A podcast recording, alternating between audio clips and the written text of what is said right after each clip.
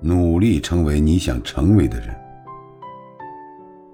把时间分给睡眠，分给书籍，分给运动，分给花鸟树木和山川湖海，分给你对这个世界的热爱，而不是将自己浪费在无聊的人和事上。当你开始做时间的主人。